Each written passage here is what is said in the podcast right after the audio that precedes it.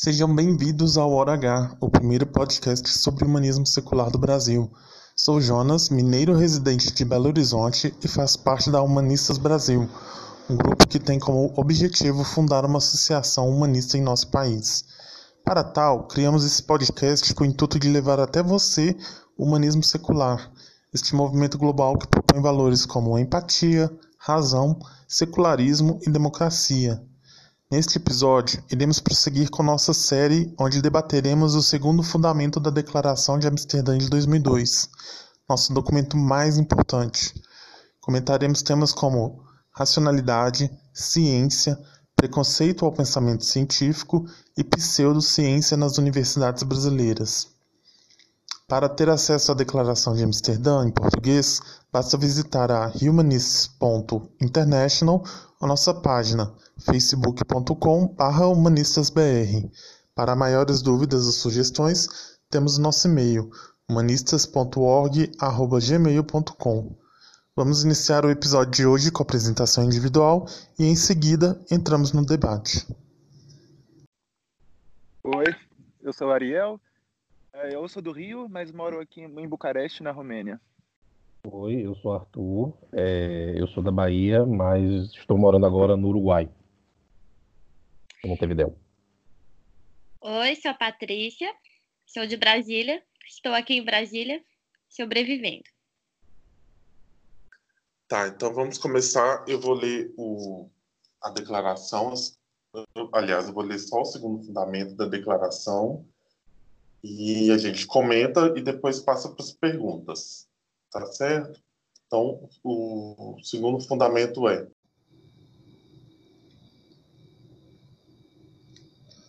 busca usar a ciência criativamente, não de forma destrutiva. Humanistas acreditam que as soluções para os problemas do mundo estão no pensamento e ação humanos, em vez de na intervenção divina. O humanismo defende a aplicação de métodos de ciência e livre investigação para os problemas de bem-estar humano. Mas humanistas também acreditam que a aplicação da ciência e da tecnologia deve ser moderada por valores humanos. A ciência nos dá os meios, mas valores humanos devem propor os fins. Bom, eu gosto muito do fundamento, porque pessoalmente eu acho que é o que o meu lado mais humanista é essa parte do racional. Eu tento muito até na minha vida pessoal, sabe? Quando eu tô, eu vejo que eu estou fora fora de mim, assim, eu volto muito, é uma, é uma coisa muito importante ser racional para mim. Então eu gosto muito desse fundamento, eu acho que é um, é um maior problema que eu tenho com a religião, eu acho que é isso, é quando eles fogem da racionalidade e começam a tentar explicar coisas reais com explicações supernaturais, sobrenaturais e e, e fogem da realidade. Então eu gosto bastante desse fundamento. Eu, você é, falou eu... isso. Pode falar, Débora. É, não, você pode continuar. É, eu falei que eu iria participar hoje, mas já estou querendo participar. É, é, porque a Patrícia falou isso de, de religião, mas eu me remeteu é, também as, as paixões assim de quando a gente fica muito envolvido na política, querendo uhum. defender cada um político, partido, uhum. ou a militância também, eu acho que aí a gente perde um pouquinho, perde um pouquinho na racionalidade e que é um erro e porque eu acho que a gente, quando a gente está falando de política, de militância e tal, a gente tem que ser racional, tem que ter nosso argumento baseado em dados, em, em, pesquisa e tal. É, eu acho que um pouco de tudo, né? Acho que a, a racionalidade é realmente. É, ou seja, é a gente agir de, com, com base na realidade, com dados que norteiam para isso. Então, eu acho que a gente pode aplicar vários, vários, várias esferas da vida, né? Pois é, eu acho que o, o, humanismo, eu acho que esse é um dos, é um dos fundamentos que torna o humanismo mais único, porque eu não conheço nenhum outro movimento tão é, que foque tanto nessa questão da racionalidade, porque justamente é, o, o, humanismo é ético, né, que era o primeiro ponto que a gente tratou. Isso é uma coisa comum, muitos movimentos fazem essa afirmação, se dizem éticos. Bom, um pode ser, alguns podem ser de fato menos éticos do que outros, mas todas as grandes religiões e inclusive movimentos políticos também, partidos políticos também têm essa coisa ética, mas poucos colocam tanto foco nessa parte da racionalidade. E eu acho que é importante, é, justamente porque para você poder ser ético, né, ser ético é, é tomar decisões, digamos que minimizem, que maximizem o bem-estar das pessoas. Para fazer isso de forma eficiente, para fazer qualquer coisa de forma eficiente, você tem que ter, você tem que ter uma análise realista da situação que você tem para você poder melhorar ela e para você poder descobrir quais são as melhores formas de melhorar. Então, acho que é a mesma base de tudo. Certo. Arthur? É, é, assim como a Patrícia, eu acho que esse é o ponto que mais, é, mais me envolve, digamos assim, porque realmente a racionalidade, eu acho que é o que falta mais no mundo. Eu acho que se o mundo fosse mais racional, a gente teria um mundo com mais qualidade e seres humanos com mais qualidades. É, e eu acho que a racionalidade, entre outras coisas, a racionalidade ela é libertadora, né? Porque quando você começa a pensar racionalmente, você imediatamente começa a questionar os tabus e com isso você começa a se libertar, a ter um pensamento mais livre. Então a racionalidade e a ciência são muito libertadoras. É, eu lembro assim, só para fazer um parêntese, eu lembro quando eu me descobri ateia, digamos, eu tinha muito problema com isso porque eu fui criada numa família religiosa, né? Não muito, mas eu fui criada. Então eu tinha aquela culpa de que eu tinha que acreditar. E quando eu me entendi ateia, foi muito libertador. Foi muito libertador porque eu consegui juntar o que fazia sentido para mim com aquela realidade. Quando eu tinha que juntar uma realidade ditada para mim, a existência de um Deus, alguma coisa assim, eu tinha muita dificuldade. Então, realmente, eu senti isso. Foi bem libertador para mim. É, porque eu, quando eu li esse, esse, esse, fundamento na primeira vez, eu já liguei é, com a ciência, né? É, é, ele está afirmando que o, esse movimento é baseado na ciência, né? Não só na ciência, na filosofia também, nem tudo que usei da racionalidade. Tá. Podemos passar para a pergunta, então? Uhum.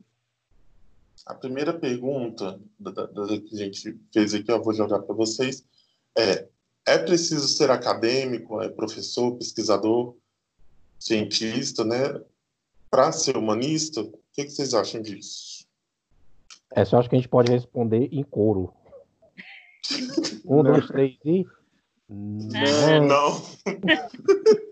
Até porque eu não sou acadêmica, não sou professora, não sou nada disso, estou aqui, né?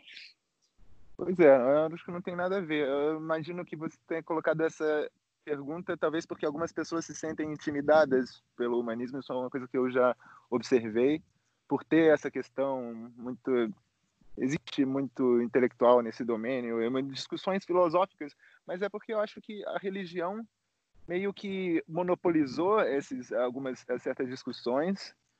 E aí fora fora da religião hoje em dia meio que só só se discutem essas questões na filosofia acadêmica. Mas eu acho que não é uma coisa boa isso. Eu acho que na verdade deveria ser um espaço aberto para pessoas de qualquer qualquer background poder comentar e poder analisar Acho que essa seria, a gente teria uma discussão mais, mais ampla e mais construtiva. Sim, é, na verdade eu coloquei essa pergunta porque é uma coisa que eu observo lá no grupo, que o pessoal fica querendo puxar uma, uma, um debate acadêmico, né, quando abrem um tópico lá. Aliás, quem não está no grupo pode entrar lá no nosso grupo, na página, que eu vou passar o endereço depois. E, e, o pessoal fica querendo, assim, puxar um, um, debate acadêmico no grupo, aí eu fico pensando assim, será que as pessoas acham que o humanismo é, é só discutir filosofia ou, ou ciência, né, para discutir artigo e tal?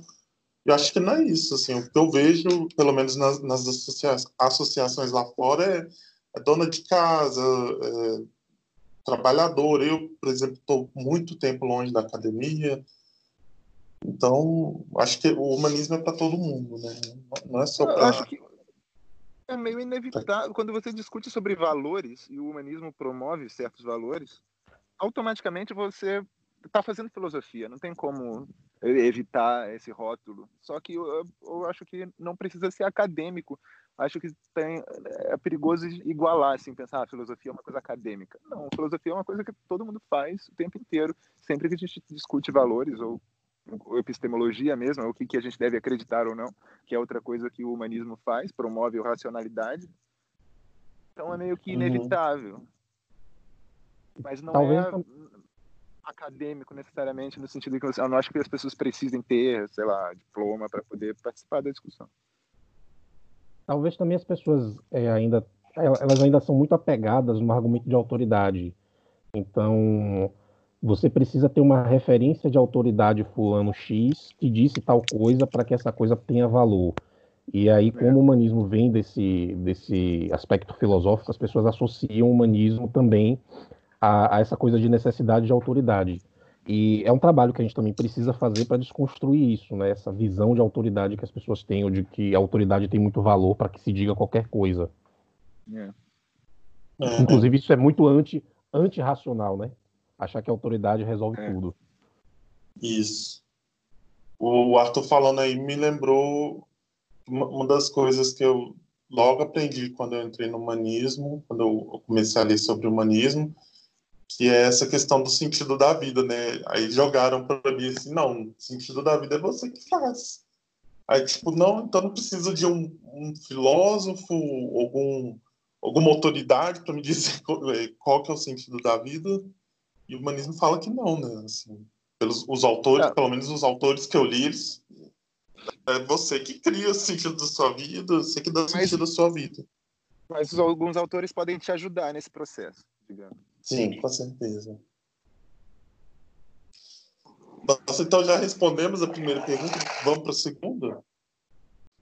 Então, então vamos para a segunda pergunta. O que significa utilizar de forma criativa e não destrutiva? Essa passagem, logo a primeira passagem, né? Buscar, busca usar a ciência criativamente, não de forma destrutiva.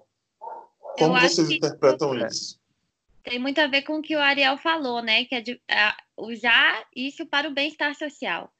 Então, é, é realmente usar a ciência para isso, né? Para maximizar os benefícios como sociedade. E aí, isso a gente alia a racionalidade com a ciência. Pelo menos é isso que eu entendo.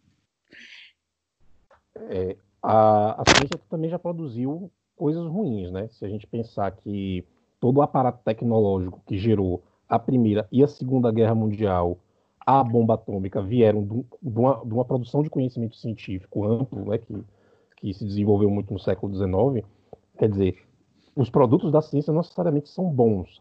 Os produtos da ciência às vezes são ruins. A gente tem que, tem que bater na tecla e lutar para que a ciência se foque em produzir bons produtos que melhorem a qualidade de vida e o bem-estar das pessoas e das sociedades, enfim.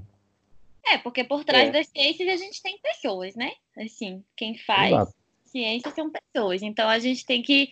Aí, aí isso que eu acho que a gente alia a ética, né? Por isso eu acho que o humanismo fala da ética também. A racionalidade e a ciência. Pois é, e uh, no caso, uh, essa declaração de Amsterdã ela é de 2002, a versão atual, mas uh, a original é de 52, então eles estavam bem com bomba atômica estava bem na mente das pessoas. Na memória, né? Bem recente. Mas é, eu acho que ultimamente a ciência tem sido bem mais criativa do que destrutiva, assim. Pelo menos é o que eu acho. Pois é, é uma discussão complicada. Tem, por exemplo, essas, essas discussões das redes sociais, da internet, claro que tem um impacto positivo, mas ao mesmo tempo tem também todos aqueles seus problemas, né? E é um, sempre uma coisa que a gente tem que estar tá analisando. Isso está servindo bem à sociedade, essa tecnologia? Como a gente pode melhorá-la? Exato. Eu Mas acho que também... essa. Pode falar, tu. Mas aí também é papel também do, é, de quem faz ciência procurar, é, digamos, reduzir esses danos, né? Porque vamos colocar assim, que existem, entre aspas, pois efeitos é. colaterais de é. coisas que, mesmo que são boas, ap apresentam, né? Produzem esses efeitos colaterais. Então, também é papel do cientista, da pessoa que está produzindo a ciência, reduzir os danos desses efeitos. É. Pois é, porque Isso. quase qualquer coisa pode a ciência é uma ferramenta, né? Pode ser usada para bem ou para o mal. É verdade. Eu acho, eu acho que essa passagem ela revela um pouco do, da característica que está ligada à nossa última pergunta, né? Que é o humanismo como norteador da ciência. Ele está colocando é, assim, eu penso assim, o, o, cientista que tem o humanismo como valor, então ele vai procurar criar, pesquisar, não sei, é, coisas construtivas, né? não destrutivas. Eu acho que, que diz um pouco isso, essa passagem. É, na verdade, a ciência mesmo, a ciência mesmo é neutra, né? As pessoas descobrem como o mundo é, como a realidade funciona e a partir disso, a engenharia ou a tecnologia, que é a ciência aplicada, ela que pode ser aplicada para o bem ou para o mal. Mas a ciência ah. em si é neutra. Ainda bem que o Ariel está aqui para nos lembrar e eu não tomei café. eu tomei eleito. E existe, existe um outro aspecto que é o aspecto da ética, que, que por exemplo, hoje é, há muitos anos já existe esse aspecto ético, ele já é cobrado em, em algumas áreas, então quem, quem, trabalha na área de saúde, por exemplo, é, sempre na hora que vai fazer uma pesquisa tem que submeter essa pesquisa a um comitê de ética. É, uhum. isso nas humanas chegou há muito pouco tempo, se você comparar com, com, com, a área de saúde. E quando chegou já enfrentou muita resistência, né? Porque as pessoas não estavam acostumadas com isso. Mas isso é um aspecto que tem sido tratado na ciência, quer dizer, está cada vez mais é cada vez mais importante se falar em ética quando se faz ciência, ou seja, fazer ciência com ética e não fazer ciência pela ciência custe o que custar. E aí a gente entra em vários outros debates, né? É, assim, o debate atual também é porque agora a ciência ela ela tá ficando política, né? Certas coisas que não eram políticas e agora elas estão sendo politizadas. Então, coisas que não eram não eram debatíveis, a ciência está tendo que debater, está tendo que provar algo que já foi provado, né? Então, assim, também é outro desafio novo, digamos. Eu digo assim, no, no Brasil e nos Estados Unidos, particularmente. É, e ela está tendo que reconvencer coisas que já, já, já, já, eram, já eram tidas como realidade, né? Ah, você está falando de terra plana, antivacina, né? Essas é, coisas. É, a gente vê até agora, assim, com o coronavírus, a gente vê muita gente questionando o uso da máscara, questionando sequer se o vírus existe, porque porque a gente vê gente falando que, que não, que é a invenção da China, enfim. Hum. Então a gente está tendo que debater muita coisa que a gente já tinha, achava que tinha ficado para trás. Então acho que a ciência tem um papel mais importante agora que é convencer as pessoas de novo do que, do, do que é ciência, do que é realidade, né? Entendi. É. Tem outra questão, além da, de usar a, a, tecnologia para o bem ou para o mal, a questão de usar a ciência também, a, a ética de pesquisar certas coisas. Né? Existem alguns assuntos que são tão tabu que às vezes as pessoas acham que não deveriam ser estudados. Por exemplo, diferenças biológicas é, entre raças, ou diferenças cognitivas biológicas entre, entre raças. Né? Essa é uma coisa extremamente polêmica.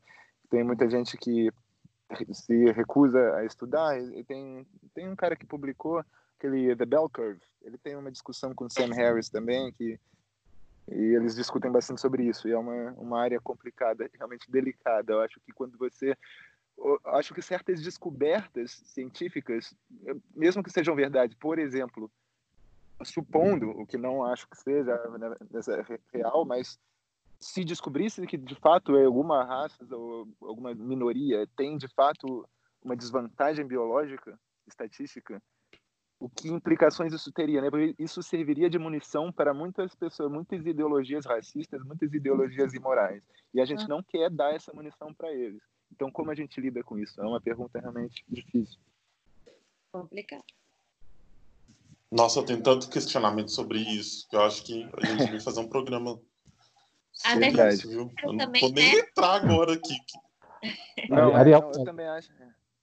Ariel falou isso, me lembrou a cura gay, né? A cura gay entra muito nessa, nesse aspecto. É, eu lembro que quando você estava nessa discussão, começou-se começou um debate sobre é, qual, qual seriam as causas, digamos assim, da diversidade sexual humana, o que se seria biológico, se é inato, ou o quê. E já apareceram aí algumas vozes para dizer: para que, que vocês querem saber isso? Para promover a cura? Pois é. é. De fato, isso eu acho que é um assunto que merece um podcast inteiro. Eu só queria falar uma, é, um, um, outro detalhe que eu acho muito importante. Eu acho que essas duas primeiras, esses dois primeiros fundamentos da ética, uma outra conexão importante desses dois fundamentos, da ética e da racionalidade, é que eu existe um filósofo, ai, desculpe agora, chamando pela autoridade, mas é, mas acho que é um é um hábito, acho que eu adquiri ainda mais agora fazendo mestrado, porque você acaba tendo essa paranoia de eu não quero falar alguma coisa da impressão que a ideia é minha quando não é.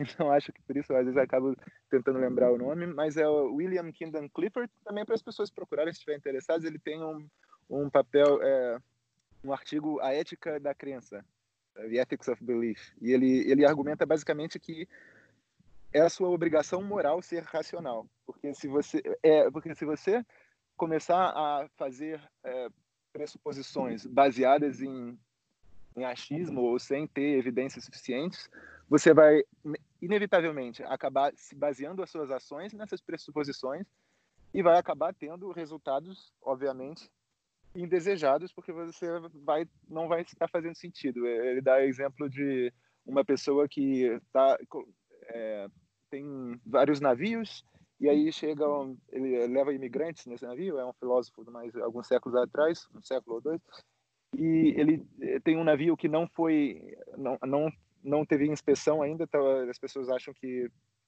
não é certo que ele esteja em boas condições, mas a, a pessoa fala: ah, não, com certeza vai estar tudo bem, eu preciso desse dinheiro, é, com certeza Deus vai me ajudar, tudo vai, vai ficar tudo bem, assim, não, não vai afundar não, mas aí o navio afunda.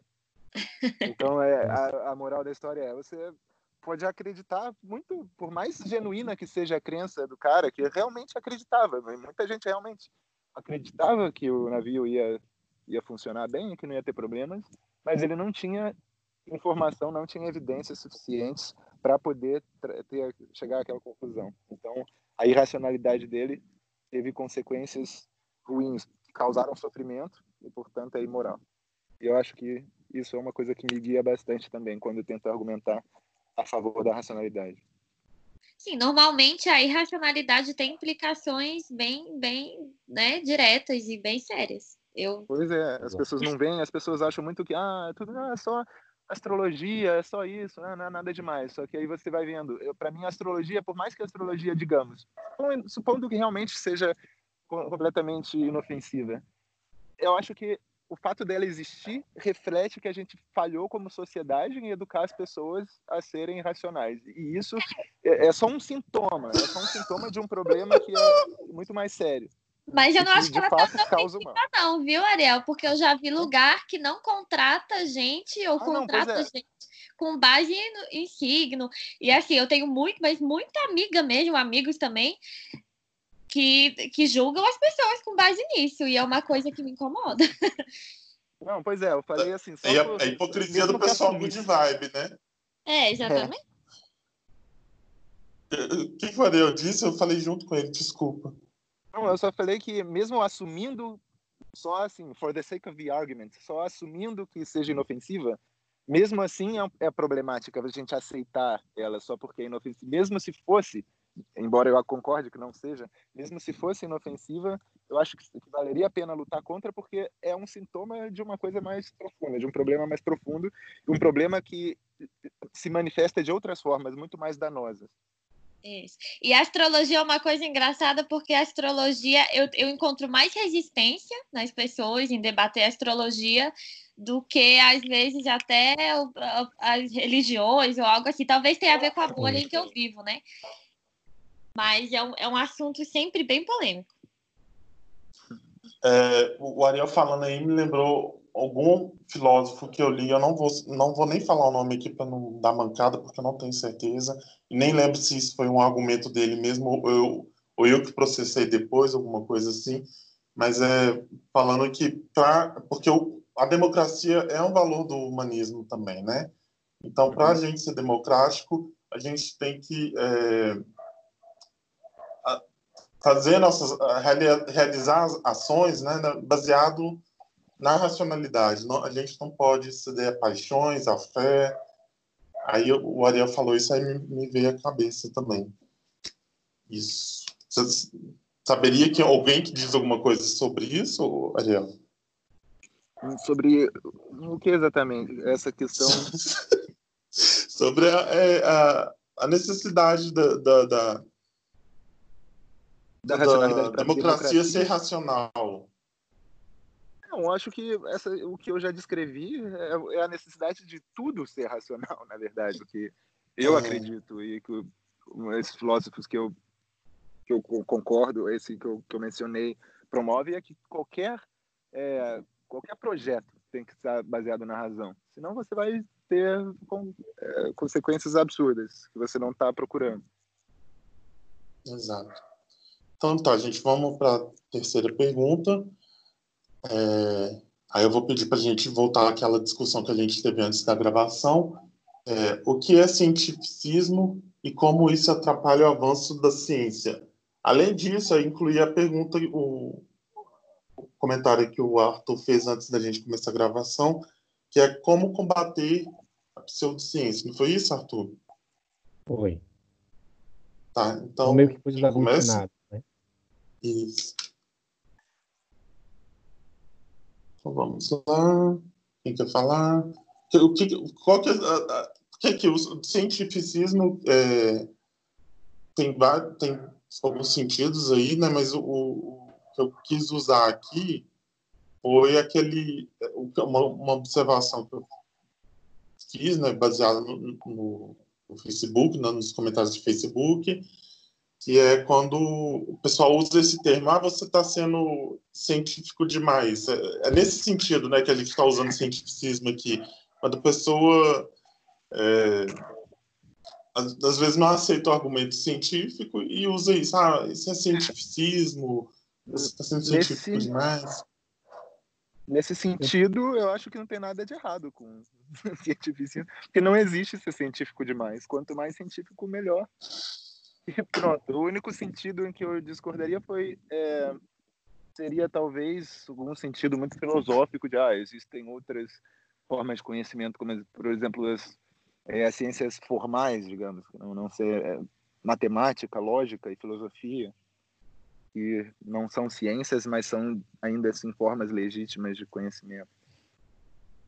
Mas no sentido que você Sim. falou, eu não vejo exatamente qual o problema. É, não, eu acho pessoal que pare... Oi. Pode falar, Paty. Eu acho que nesse, nesse caso que o Jonas falou, eles usam esse argumento para deslegitimar né, a ciência e, e é. na verdade eles não querem é quando, quando a gente não quer ver que a gente está errado, a gente usa, a gente tende a usar esses, essas táticas, né, de, de é. legitimar aquela outra ideia. Então é uma dificuldade de ver que as suas crenças estão sendo questionadas, elas estão sendo é. debatidas, e aí é, é até uma coisa psicológica, eu acho que entra. É, eu acho que também existe. O, as pessoas não entendem muito bem a ciência. Eu acho que elas veem, às vezes, a ciência de uma forma muito estreita, assim, tem uma definição muito estreita é. de ciência e acham que ah, a ciência é só física, não sei o quê. E, uh, por exemplo, eu já lembro de discutir. Bom, pessoas não eram tão pós-modernas, né? tinha um pouquinho, caía um pouquinho para esse lado, pessoas de literatura, essa área, e diziam: ah, ciência não é a única forma de conhecimento. Eu falo, calma aí, como assim? Porque aí elas falaram, ah, a literatura, por é exemplo, é dizer algumas coisas. É. E eu falei, bom, mesmo as humanas, mesmo as ciências mais abstratas humanas, as pessoas é, é difícil ser científico, ser tão empírico quanto você é na física mas não é impossível e, e é normal. Quando eu digo ciência, eu incluo é, ciências sociais, inclusive todas essas coisas. Eu, na verdade, eu incluo tudo que não seja pseudociência, simplesmente. Uhum. É só ser é, é uma forma de conhecimento que busca se corrigir e que busca ser racional. Uhum. Entender a realidade. É, o problema que eu tenho quando as pessoas falam isso é que elas, na verdade, elas estão querendo dar outra explicação para aquilo. E aí eu não concordo, é, né? Porque tem uma explicação racional e uma explicação lógica. Quando você dá uma outra explicação extraordinária, você tem que ter base para dar para isso. Qual que é a base? E aí, quando ela não tem, ela joga esse argumento, né? Que a ciência não explica tudo. Só que eu é. acho que ela se perde aí, porque, na verdade, a ciência o objetivo dela é explicar tudo, é explicar o mundo, né? Explicar como as coisas Exato. Funcionam. Nem sempre ela consegue, né? Ela não, não sabe tudo, a ciência não sabe tudo, uhum. mas a gente está nessa busca. Ainda. Não sabe tudo ainda. É, é, isso, né? A ciência tem seus limites e, e, quem trabalha com ciência sabe disso. Ela tem seus limites e sabe disso. Então, ela reconhece isso, aí é Ela tá. reconhece isso. Ela, inclusive, reconhece que erra. Sim. e aprende com erros. Tipo, é, esse tipo de argumento, ele geralmente aparece de, ou, como a Mariel falou, de quem não entende de ciência mesmo, ou de quem só tem aquela fé, por exemplo, vocês, é, a gente estava falando aqui de astrologia, né? Então, aquela pessoa tem aquela fé na astrologia, que defende a astrologia até o fim, e aí usa esse argumento. Isso aconteceu agora. Tem, tem o, Instituto Questão de Ciência, a revista, fez dois artigos sobre psicanálise e depois tive que escrever um terceiro artigo, porque por causa desses dois artigos eles foram acusados de cientificismo. E aí ele foi lá destrinchando porque não, não, isso aqui não é cientificismo. Peraí que eu vou explicar mais. Aí explicou lá no texto. Que as pessoas, é, eu vejo também as pessoas usando esse termo cientificismo é, como porque eles, eles acham assim que, que a ciência é, é rival da, da religião, como se a gente que, que, se a ciência fosse é, vários dogmas elencados que não podem ser questionados e Exato. colocam a ciência do lado da, da razão, falar isso está sendo científico, é, científico demais, cientificismo, colocam o cientificismo como se fosse uma outra religião, né? É, eu acho que assim, a ciência ela é de certa forma rival da religião porque ela ela dá uma outra explicação para aquilo, né? Então, assim, é. eu, eu, tenho dificuldade de conciliar, por exemplo, uma visão religiosa com uma visão científica, porque eu acho que são, du são duas formas de ver diferentes, né? Então, assim, eu teria dificuldade, eu não, eu, eu, eu não sei, eu, eu, eu não tenho, não consigo ver como a gente alinha uma visão religiosa com uma visão científica.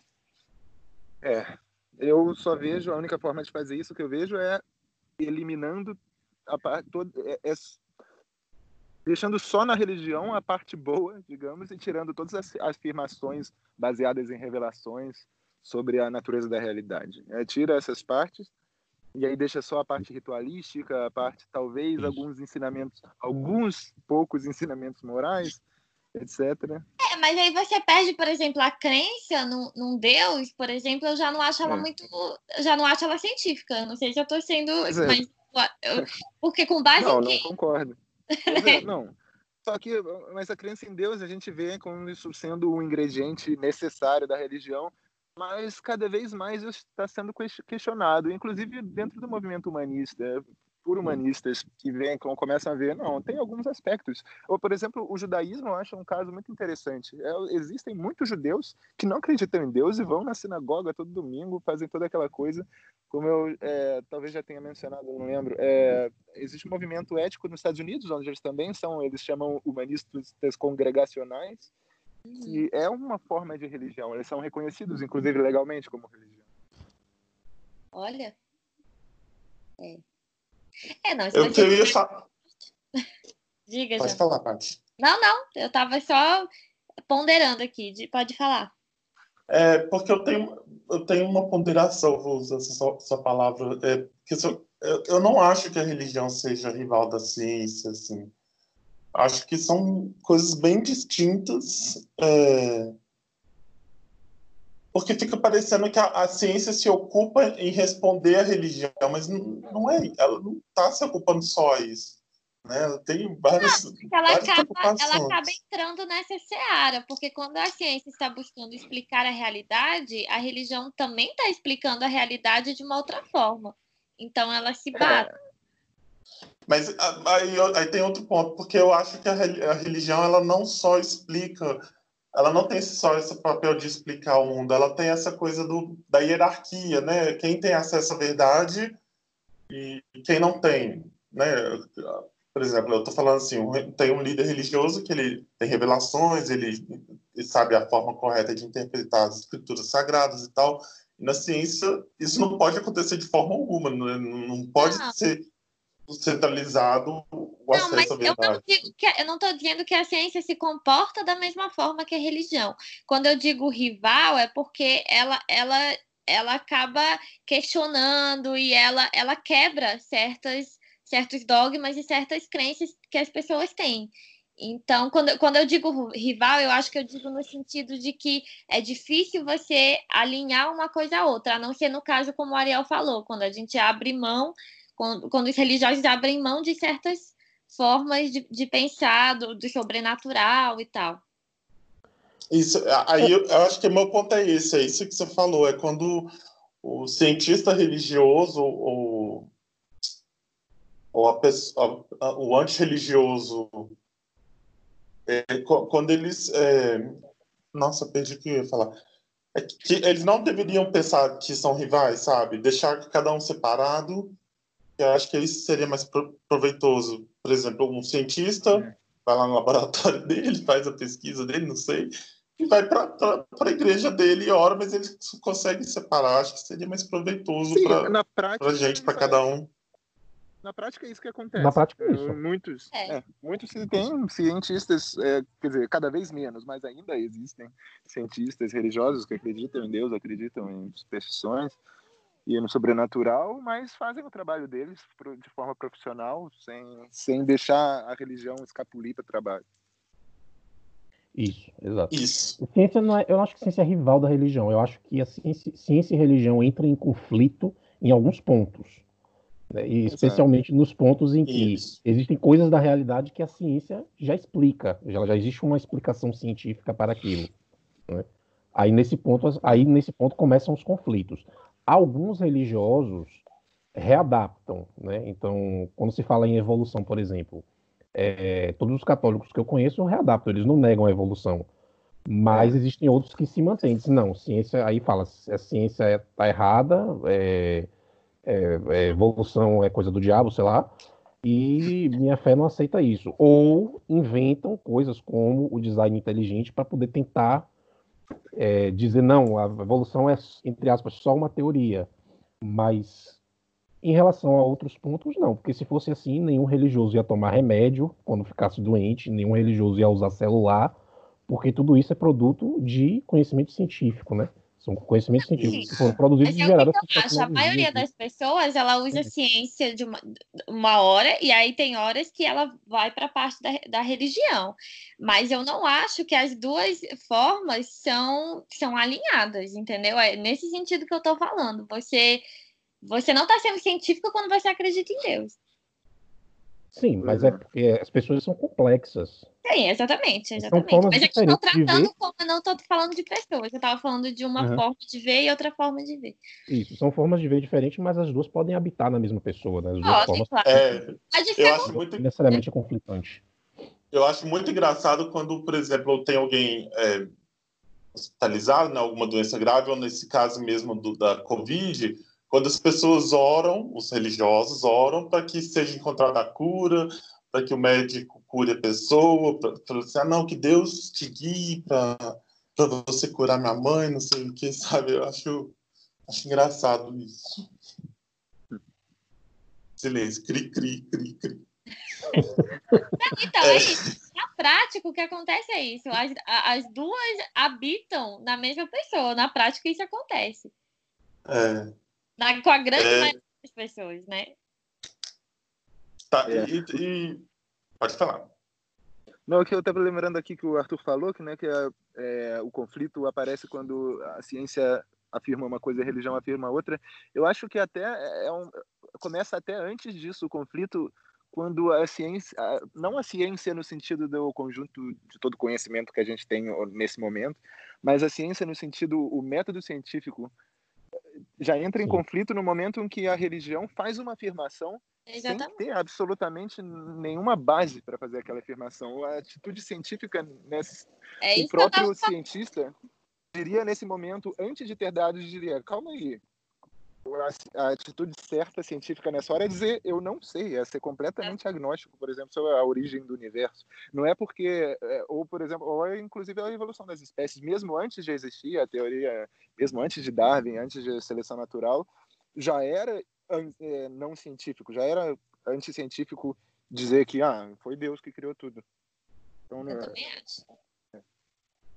Nossa, esse papo tá me lembrando uma vez que eu comecei a academia. Ah, ah, não, mas olha só, aí tinha um instrutor lá, e aí ele era super evangélico e tal.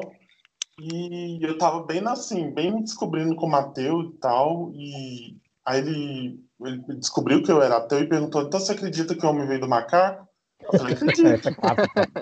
É aí ele começou a fazer bullying comigo por causa disso, falando assim: olha, ele acredita, chamando os outros, né? Ele acredita que o homem veio do macaco, não sei o que, começou a imitar macaco. Né? Porque isso, o homem não veio do macaco, ele veio do ancestral em comum ao macaco, e as pessoas colocam num balaio.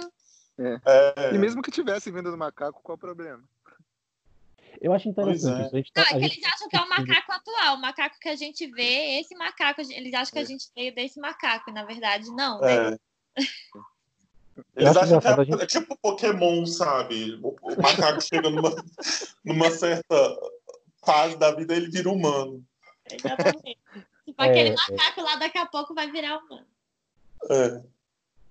Eu acho engraçado a gente estar tá discutindo racionalidade, né? E, e, nesse ponto, muitas vezes, quando você diz que não acredita em Deus, que não acredita em religião nenhuma, é, parece, sei lá, brotar um espírito de racionalidade nas outras pessoas que elas começam a dizer isso, né? É, ah, então você acha que o homem veio do macaco? Explique, explique de onde veio a vida, se Deus não existe, explique, explique de onde veio pois a vida. É. Não, o que eu ouço Brota a racionalidade do nada o que eu ouço muito também é que assim, ah, mas se você não acredita em Deus, você acredita no quê? Aí eu falo, gente, eu acredito em muita coisa. Eu acredito nas pessoas, eu acredito na ética, né? É assim, é. acha que se não tem Deus, a gente não tem, não tem nenhuma base ética, a gente não tem, não tem né, nada que norteia. É. é. Pessoal, a gente já está é, tá passando um pouquinho os 40 minutos. Tem mais alguma, alguma algum comentário sobre essa pergunta? Essa pergunta rendeu. A gente Não. tem que. Uh, vamos falar um pouquinho de como. pergunta mais, porque acho que a gente já. já tem mais alguma pergunta? Olha, acho que falta a gente falar como combater a pseudociência é. e humanismo como norteador da ciência, se isso é, é verdadeiro ou falso. Cinco minutinhos, como destruir a pseudociência. Vamos lá. É, eu, eu, Explica, eu, eu quero saber como é que eu faço isso. É difícil, ter, acho que esse é mais um daqueles assuntos que a gente precisa de um episódio inteiro. É. Ó, eu dei uma palavra, educação. É. Essa é a melhor forma. Uma educação no, é, para introjetar o pensamento científico nas pessoas. Isso. Eu e de explicar que ensinar... o que é ciência explicar o que é ciência, porque as pessoas têm uma visão também deturpada do que é ciência. Uhum. E por isso, muito, isso é uma boa parte por causa disso que as pseudociências fazem sucesso. Porque as pessoas é. entendem ciência ou como um conjunto de respostas, então a resposta é essa, a explicação científica é essa, ponto, isso é ciência. Ou é. com uma espécie de tecnia linguística, então eu posso chegar aqui e falar, eu vou usar o exemplo de um canal, talvez vocês conheçam o Fantástico Mundo de Clarion, que você pode dizer assim, não, isso aqui é um processo de lobomorfização espontânea que acontece com a pessoa quando está na lua cheia, que acontece um, um, é, uma protuberância maior do, do, do, do beiço, que existe uma ampliação dos pelos púbeis, etc e tal, e com isso você está explicando o que é o lobisomem. Eu posso te dar toda a tecnia linguística possível para te explicar cientificamente, entre aspas, o lobisomem. E as pessoas acham que isso é ciência. Né? Porque falta uma educação científica mais apropriada para essas pessoas, para entender que ciência não é resposta pronta, ciência não é tecnia linguística, e ciência também não é autoridade, porque tem isso. Einstein disse isso, tá? Circulando, um monte de coisas, de coisas que Einstein supostamente disse. Einstein disse isso, então é científico. Então, uhum. acho que educação é o ponto mais importante. Pois é, eu acho que as pessoas deviam aprender epistemologia nas escolas, devia ser uma matéria obrigatória, mas eu acho que até a gente chegar lá é meio complicado. É, o problema é que é. a pseudociência ela, ela já entrou na academia também, ela já entrou, né? Então, assim, eu acho que é um trabalho mais difícil ainda, porque eu conheço uhum. gente muito bem educada, inclusive, e que eu tive problemas, assim, eu, eu lembro que eu tive uma uma terapeuta que aí ela quis, ela quis aplicar reiki. Putz. oh, meu Deus. E aí foi, e aí assim, eu admirava até aquele momento, eu admirava aquela pessoa intelectualmente, eu tinha assim, é. e aí isso quebrou um pouco, porque ela começou a usar argumentos de que do chi, porque o rei que tem um negócio de chi, não é isso? Um negócio de chi. E ela ah, começou é, a explicar. É, é isso mesmo cientificamente para mim. Ela abriu um PowerPoint e ela, e ela colocou a coisa como parte da como científico. E naquela época ela eu era mais jovem, eu não questionei tanto, mas eu lembro que eu cheguei em casa e eu fui procurar. Eu fui procurar, falei, gente, mas será que isso é científico? Porque ela passou isso para mim. Ela passou como se aquilo fosse é, dado, era uma coisa assim, é, é ciência. E ela era engenheira. Ela era O que eu acho mais incrível é que você, é, você chega em casa, procura na Wikipédia todas essas coisas. No primeiro parágrafo que escreve, é uma pseudociência, não tem evidências. É, mas isso é hoje. Mas como isso chegou é o fato de uma engenheira e psicóloga passar aquilo para mim como se fosse, entendeu? Pois é. é. Essa coisa da Wikipédia é de hoje, viu? Não é de sempre, não. Eu não sei de quando, de quando é essa história que a. Que Deve tá ter uns seis anos, por aí. É, talvez na Wikipédia nessa época não tivesse essa, essa definição de pseudociência. Porque hoje tem, é. todas elas têm, aparece lá, pseudociência. É. é eu, só retomando um pouquinho, eu acho que essa educação científica é, epistemológica ela tem que ser reforçada nas nossas universidades, né? Porque. Com certeza. Nossa, quanta mistura de, de coisa, de pseudociência ali que a gente tem de professor defendendo psicanálise na sala, e a, Olha, e a gente vai. Olha, eu, eu, digo assim, tem dois grupos na, na, na, na, universidade, na minha área, né, que é letras, dois grupos que são insuportáveis. É, e os dois, eu não sei se eles são a maioria, eu acho que não, eles são uma minoria, mas são uma minoria muito barulhenta. Então você tem o grupo dos relativistas, daquele pessoal que acha que ciência é opressora, ciência é, dogmática, ciência é coisa de homem branco heterossexual, etc.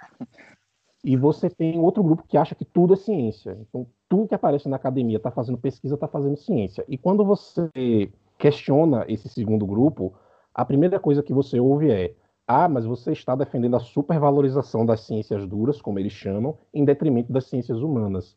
Não, eu estou, ah, é. eu estou defendendo o método científico. É diferente.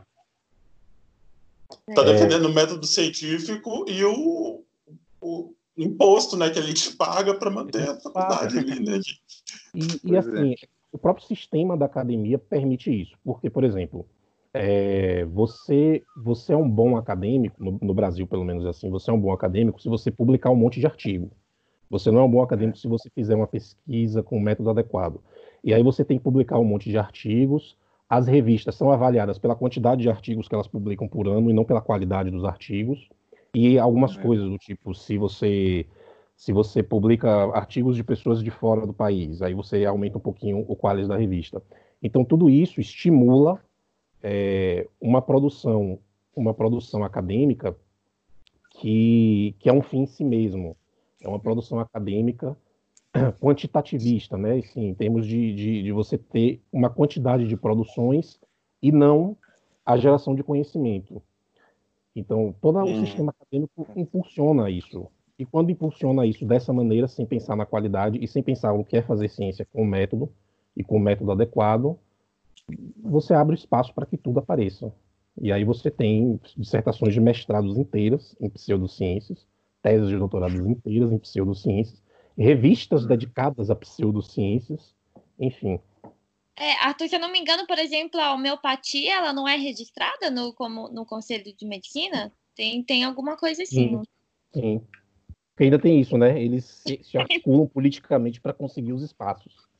É. é. mas acho que eles estão perdendo espaço ultimamente. A eu acho que, por exemplo, a, o, o, próprio governo no Sul, se eu não me engano, tem, tem, tem hoje em dia tem, tem acupuntura, tem reiki, tem uhum. é uma coisa que o próprio governo está financiando. Então é uma é, assim, é claro que a, solução é a educação, mas o que eu digo é que é bem mais complicado do que isso, né? Porque é. já está lá. A educação tanto nas escolas, mas também é, uma coisa que, no, no, na medida que nós nos tornarmos uma associação maior e com mais pessoas e tal, a gente também poderia tentar fazer, tentar promover todo tipo de conteúdo que eduque nessa área. Isso. E eu acho que eu acho que uma coisa importante também, a, a nível internacional, os, os, humanistas fazem muito isso. Mas uma coisa que eu acho que é importante também que eu venho pensando ultimamente é que eu tenho mudado a minha estratégia por vários motivos. Eu acho que a gente poderia ter, existe muito essa imagem de que ah, o cínico que não acredita em nada e fica zoando as pessoas, chamando, chama de burro quem acredita em astrologia. Então, quem nunca? Já, então as pessoas já chegam muito na defensiva. O que eu tenho tentado abordar ultimamente, mas ainda, bom, não sei com quanto sucesso, ainda não. Eu estou tentando, começando agora, é tentar pensar, ok, o que isso traz para você? O que a astrologia traz para você? Porque eu não estou negando que talvez tenha algum benefício para você isso, mas o que é importante é você você pode usar. Existe uma coisa, não sei se vocês conhecem, mas o tarô, por exemplo, está ficando cada vez mais uma coisa meio é, adotada assim por inclusive ateus está virando uma coisa meio cool assim é, tá, uhum. entre entre uma galera eu noto isso mais, verdade que, e eles falam eu isso. conheço tem um, uma no YouTube que fala ah é, não lembro qual o nome do canal dela mas é como tipo Atheist Witch ou alguma coisa assim em que ela é, ela publica várias coisas como ah, como o tarô, como eu uso o tarô na minha vida sem necessariamente acreditar que ele tem alguma conexão com o sobrenatural, é só meio que uma metodologia assim de ver o mundo de uma forma diferente, é uma coisa de dar umas ideias, é uma, é uma metodologia de te ajudar a ser mais criativo quando você olha para os seus padrões. Coisa. E nesse sentido, eu acho que inclusive a psicanálise também, porque a psicanálise foi mostrada, se não me engano, agora eu não vou botar a mão no fogo aqui, para falar de dados ou que foi mostrado cientificamente, mas se eu não me engano, é possível que, que ajude algumas pessoas usar, pressupor que essa, é, fazer aquelas pressuposições é psicanalíticas pode ajudar, mas isso não quer dizer que elas sejam verdade. Eu estava conversando com um amigo recentemente sobre isso, estava falando, eu acho que na verdade, da mesma forma que os psicodélicos estão sendo usados nessa área da saúde mental, justamente por eles terem esse efeito de fazer você reinterpretar várias coisas e dar uma como se fosse uma chacoalhada no cérebro e nos padrões de pensamento. E eu acho que o tarot pode ou a psicanálise ou eu estava, como eu falei, estava falando com esse amigo, até sei lá, é, psicanálise, não psicanálise, mas terapia, tem um monte de tipo de terapia hoje em dia, né? Então, tanto como a terapia psicanalítica pode ajudar, uma terapia baseada em Senhor dos Anéis ou em RPG, Dungeons and Dragons, pode ajudar também. Musicoterapia. Pois é, você pode fazer aquele jogando RPG, jogando. Como é que chama aquele jogo? Que... Magic, que o pessoal jogava na minha época, não lembro. Você pode usar isso de alguma forma construtiva. Você não precisa acreditar que aqueles mitos são reais. Eu acho que a questão. É, bom, aí tem duas coisas, né? Primeiro, existe a questão de que, se de fato cada, cada uma dessas coisas é, aumenta as benefícios, né, de, dos tratamentos, é. o que quer que você queira. Se aumenta a benefício, aumenta a benefício. Você não tem como negar que aumenta ou que não aumenta. Tem que ter uma pesquisa para mostrar se aumenta mesmo ou não. É, agora, é, aí vem o princípio ético de, de você pensar se, se aumenta uma a benefício, ok, aumenta a benefício. Agora, aumenta pelos motivos que eles dizem que aumentam, e se, se não aumenta pelos motivos que eles dizem que aumentam, é ético a gente continuar defendendo que eles defendam esses motivos, ou que eles apontem esses motivos como reais quando eles não são? É, isso pois é uma é, coisa e... a de fato. Pois é, concordo. Eu acho que a gente deveria simplesmente é, oferecer essa, essa resposta para eles, dizerem, você quer dizer que quando você defende a psicanálise, você quer dizer que ela é útil ou você quer dizer que ela funciona necessariamente desse, dessa forma? Desse jeito, com esses aspectos, é. exatamente. É, Ari, a outra forma, assim, que eu tenho tentado, em vez de chegar negando, às vezes eu pergunto, né? É assim, mas como você sabe que isso funciona? Entendeu? É. Então, em vez de chegar assim, falar, ah, isso aí é balela, isso é burrice. Uhum. Talvez o que funcione mais é a gente tentar entender de onde aquela pessoa está vindo, do qual necessidade é. ela está buscando atender com aquilo. Exato. Você está me e lembrando o livro que eu li agora, é, sobre comunicação não violenta. É, eu também li, então é por isso. essa, essa, essa questão, por exemplo, agora com a Covid-19, é, surge muito essa, essa, essa questão por conta da cloroquina, né? Do que tem uma caceta. É só procurar aí no Google, você vai achar, é, defendendo o uso e dizendo eu usei, meus pacientes melhoraram e tal. E é. eu acho que a abordagem com esses médicos tem que não exatamente partir do pressuposto de que eles são ou mal intencionados ou burros, às vezes são mal intencionados mesmo, mas não acho que seja a maioria, não sei, mas acho que não. Mas de você entender que esses médicos é, eles também ficam desesperados, porque eles estão vendo os pacientes morrendo e eles querem salvar a vida dos pacientes. Então, esse é. desespero pode colocar, pode fazer com que eles coloquem os pés pelas mãos.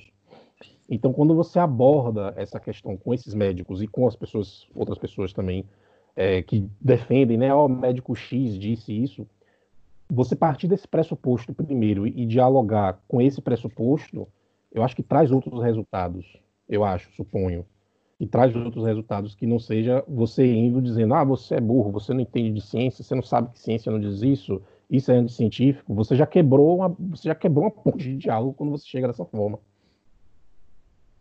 É, a gente não pode chegar com arrogância, né? A gente tem que abrir, abrir o diálogo e, quer dizer, se valer a pena também, né? Às vezes tem, tem pessoa que... Claro. É. Gente, vamos encerrar. A gente já passou todos os, os limites de tempo.